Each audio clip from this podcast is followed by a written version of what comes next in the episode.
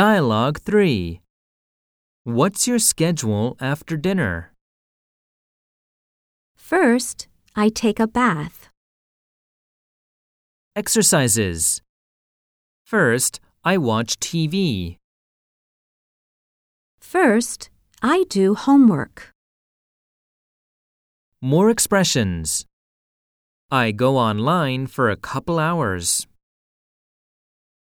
I chat with my friends on SNS. I listen to music to relax.